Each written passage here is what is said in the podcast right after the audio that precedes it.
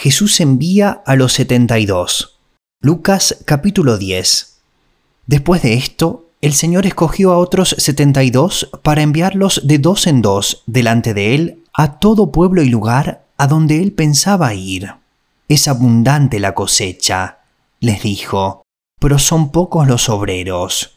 Pídanle, por tanto, al Señor de la cosecha que mande obreros a su campo. Vayan ustedes, miren que los envío como corderos en medio de lobos. No lleven monedero, ni bolsa, ni sandalias, ni se detengan a saludar a nadie por el camino. Cuando entren en una casa, digan primero, paz a esta casa.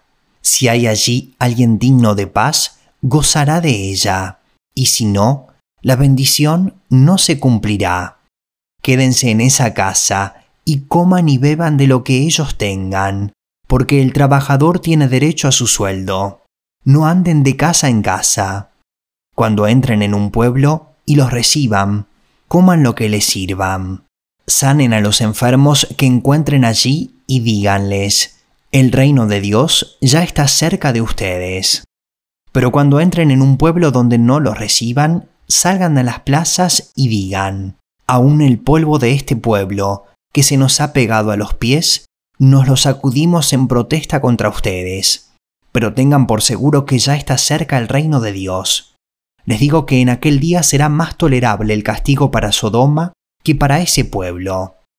Ay de ti, Corazín, ay de ti, Betsaida, si se hubieran hecho en Tiro y en Sidón los milagros que se hicieron en medio de ustedes, ya hace tiempo que se habrían arrepentido con grandes lamentos.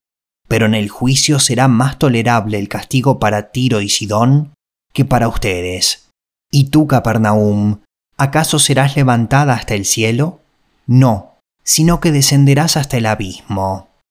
El que los escucha a ustedes, me escucha a mí, y el que los rechaza a ustedes, me rechaza a mí, y el que me rechaza a mí, rechaza al que me envió. Cuando los setenta y dos regresaron, dijeron contentos, Señor, hasta los demonios se nos someten en tu nombre. Yo veía a Satanás caer del cielo como un rayo, respondió él. Sí, les he dado autoridad a ustedes para pisotear serpientes y escorpiones, y vencer todo poder del enemigo. Nada les podrá hacer daño. Sin embargo, no se alegren de que puedan someter a los espíritus, sino alégrense de que sus nombres están escritos en el cielo. En aquel momento Jesús, lleno de alegría por el Espíritu Santo, dijo, Te alabo, Padre, Señor del cielo y de la tierra, porque habiendo escondido estas cosas de los sabios e instruidos, se las has revelado a los que son como niños. Sí, Padre, porque esa fue tu buena voluntad. Mi Padre me ha entregado todas las cosas. Nadie sabe quién es el Hijo, sino el Padre, y nadie sabe quién es el Padre, sino el Hijo, y aquel a quien el Hijo quiera revelárselo. Volviéndose a sus discípulos, les dijo aparte, Dichosos los ojos que ven lo que ustedes ven. Les digo que muchos profetas y reyes quisieron ver lo que ustedes ven, pero no lo vieron, y oír lo que ustedes oyen, pero no lo oyeron. Parábola del buen samaritano. En esto se presentó un experto en la ley y para poner a prueba a Jesús le hizo esta pregunta. Maestro, ¿qué tengo que hacer para heredar la vida eterna? Jesús replicó, ¿qué está escrito en la ley? ¿Cómo la interpretas tú? Como respuesta, el hombre citó, Ama al Señor tu Dios con todo tu corazón, con toda tu alma, con todas tus fuerzas y con toda tu mente, y ama a tu prójimo como a ti mismo. Bien contestado, le dijo Jesús, haz eso y vivirás. Pero él quería justificarse, así que le preguntó a Jesús, ¿Y quién es mi prójimo? Jesús respondió, Bajaba un hombre de Jerusalén a Jericó, y cayó en manos de unos ladrones.